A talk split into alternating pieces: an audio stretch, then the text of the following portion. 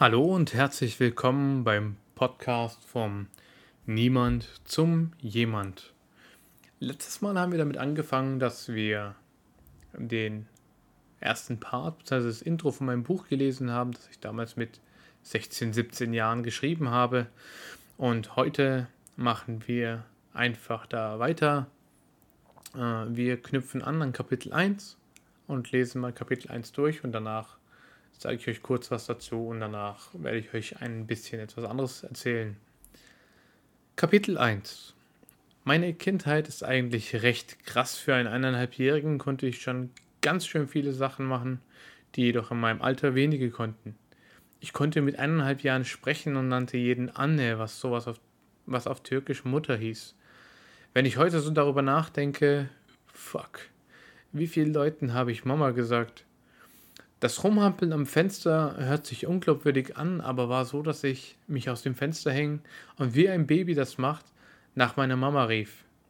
An meinem zweiten Geburtstag war ich Berichten meiner Mutter zufolge schwer krank. Was ich hatte, weiß ich natürlich selber nicht.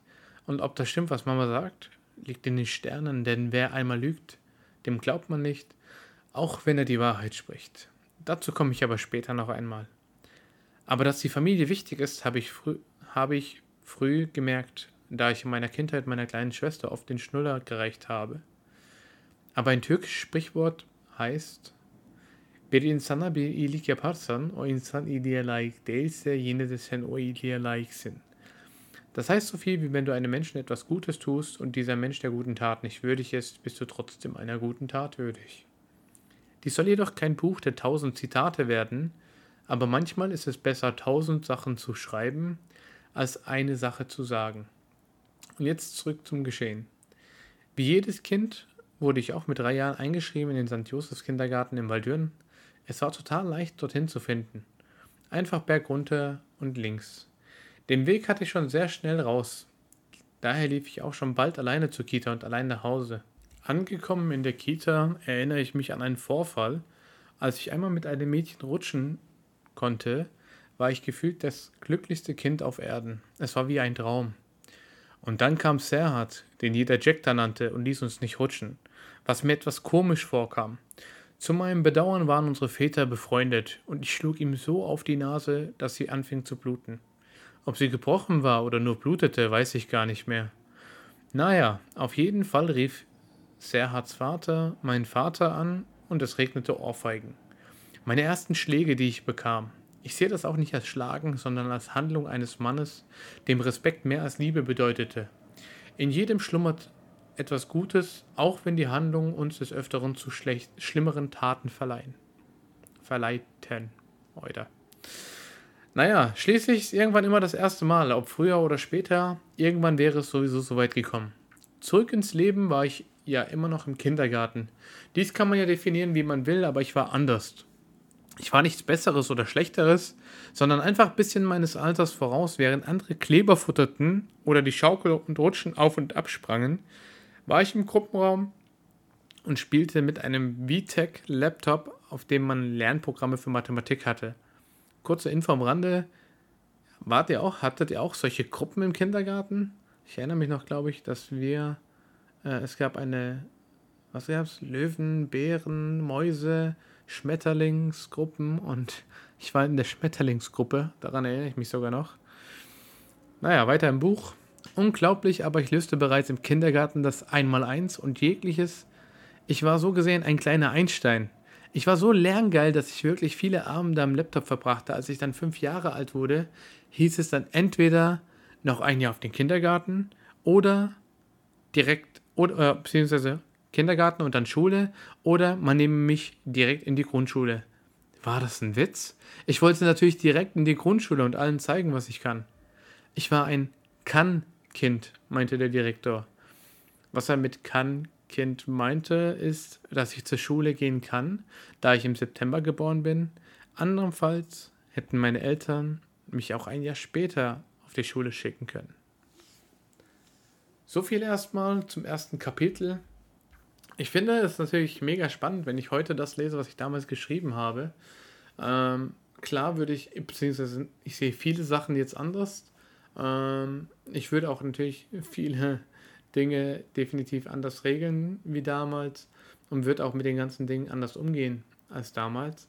Aber klar, du kannst die Zeit, was damals, äh, du kannst die Zeit nicht zurückdrehen und kannst das, was damals geschehen ist, nicht ändern. Würde ich viele Dinge ändern? Ja. Würde ich aber daraus lernen? Nein. Das heißt, ich würde erst daraus lernen, wenn ich diese Fehler begangen habe und mh, hm, als Kind wirst du dafür geschumpfen, du wirst geschumpfen und dann weißt du, hey, okay, das darf ich nicht machen. Das ist ein Fehler. Und äh, daraus lernst du auch. Ich sage es immer so, also, beziehungsweise es gibt so einen Satz, lehre nie jemanden etwas, wenn diese Person nicht lehrenswert ist oder äh, wissbegierig ist. Genauso einfach als Übergang habe ich aktuell einen jungen Mann kennengelernt, der, ähm, wie soll ich sagen, der auch ein, ein Business hat, ein Geschäft hat, mit dem er arbeitet und Geld verdient. Und ich habe mir echt viele Gedanken gemacht, wie ich ihn, sagen wir es so, in eine Richtung drücken kann, in der er sehr viel mehr erwirtschaftet und sehr viel mehr erreichen kann, als er sowieso schon erreicht. Und parallel dazu, dass ich ihn so stützen kann, dass ich eventuell in ihm einen Partner gefunden habe, mit dem ich zusammenarbeiten kann. Klar, ich arbeite mit meiner Frau, wir machen Social Media und Vertrieb, aber ähm, den vertrieblichen Part, da habe ich natürlich auch Projekte, die ich äh, selbst bediene, wo ich mir denke, hey, okay, ähm, da brauche ich jemanden, der genauso im Vertrieb tätig ist und sagt, hey, ich habe nur Bock auf Vertrieb, ich will nur Vertrieb machen, ich will verkaufen, ich will verkaufen, verkaufen, verkaufen. Und äh, da sehe ich in dem jungen Mann wirklich viel Potenzial, wo ich mir natürlich auch denke, hey, ähm, ist er denn gewillt, so Gas zu geben wie ich, dass wir uns zusammen theoretisch in der Hinsicht im vertrieblichen Part, ähm, wie soll ich sagen, im vertrieblichen Part zusammen etwas aufbauen können. Aber genau da kommen wir wieder zu diesem Satz zurück. Du kannst jemandem nur etwas beibringen, wenn diese Person auch gewillt ist, etwas zu lernen. Ich meine, ich arbeite mit meiner Frau jetzt seit zwei Jahren in unserer eigenen Firma und meine Frau lernt super schnell, ich lerne super viel von meiner Frau, ich lerne auch, ja, schleppend, weil manche Thematiken mich einfach äh, weniger interessieren. Aber Vertrieb liegt mir einfach im Blut. Also Vertrieb ist mein Ding. Ich kann damit umgehen, wie ich möchte. Ich kann wirklich mich in jede äh, Produktpalette reinfinden und äh, das Beste oder das Positive daraus ziehen und aus dem das Beste rausmachen oder das Beste machen. Ähm, und genau das Potenzial, denke ich, hat dieser junge Mann auch, dass er äh, mit mir in dieser Hinsicht, sei es Network Marketing oder sei es Direktvertrieb, ich mache ja hauptsächlich äh, direkte und indirekte Umsatzsteigerung für Unternehmen. Das bedeutet, entweder gehe ich an, die, an den Vertrieb, an die Front und arbeite oder ich lasse diverse Vertriebler, die ich selber schule, arbeiten damit wir da zusammen etwas aufbauen. Genau. Aber äh, andererseits bin ich natürlich auch sehr ausgelastet dadurch, dass wir mit meiner Frau zusammen ein Konzept auf die Beine stellen wollen, wo wir später, da werde ich auch später nochmal dazu kommen, ähm, etwas Größeres machen wollen. Und wir sind jetzt erstmal eine ganze Weile in Berlin. Ich bin jetzt so die nächsten gefühlt drei, vier, fünf Monate in Berlin. Äh, wer weiß, wie lange das hier noch hält, wer weiß, wie lange dieser Auftrag so oder diese aktuelle Situation so bleibt. Wir wissen es alle nicht. Äh, ich hoffe, dass wir von dieser besagten dritten, vierten, fünften, ich weiß gar nicht mehr, wo wir sind, Welle äh, verschont bleiben. Aber ich sag's mal so, ich meine, irgendwas wird sowieso kommen. Die lassen sich sowieso jeden Tag was Neues einfallen. Und demnach ist es sowieso eine ganz andere Devise, dass man sagt, hey, man rechnet mit dem Schlimmsten und hofft aufs Beste. Und somit bleiben wir erstmal eine ganze Zeit lang in Berlin und schauen, wie es läuft. Für alle Zuhörer, die aus Berlin kommen, ähm, oder generell für alle Zuhörer, ihr könnt gerne mir mal ein Feedback hinterlassen. Äh, auf Instagram habe ich zwei Accounts. Der eine heißt BariTime, der andere heißt Dr. Bari. Schreibt mir einfach eine Nachricht, schreibt mir eine DM, sagt mir, wie ihr den Podcast findet und was wollt ihr denn vielleicht noch hören.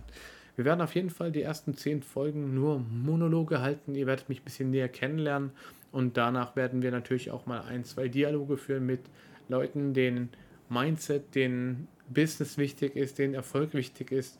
Vielleicht Leute, die von ihren Niederschlägen erzählen, damit ihr diese Fehler nicht macht. Das ist der Podcast vom das ist der Podcast vom Niemand zum Jemand und ich bin Baran Özdemir.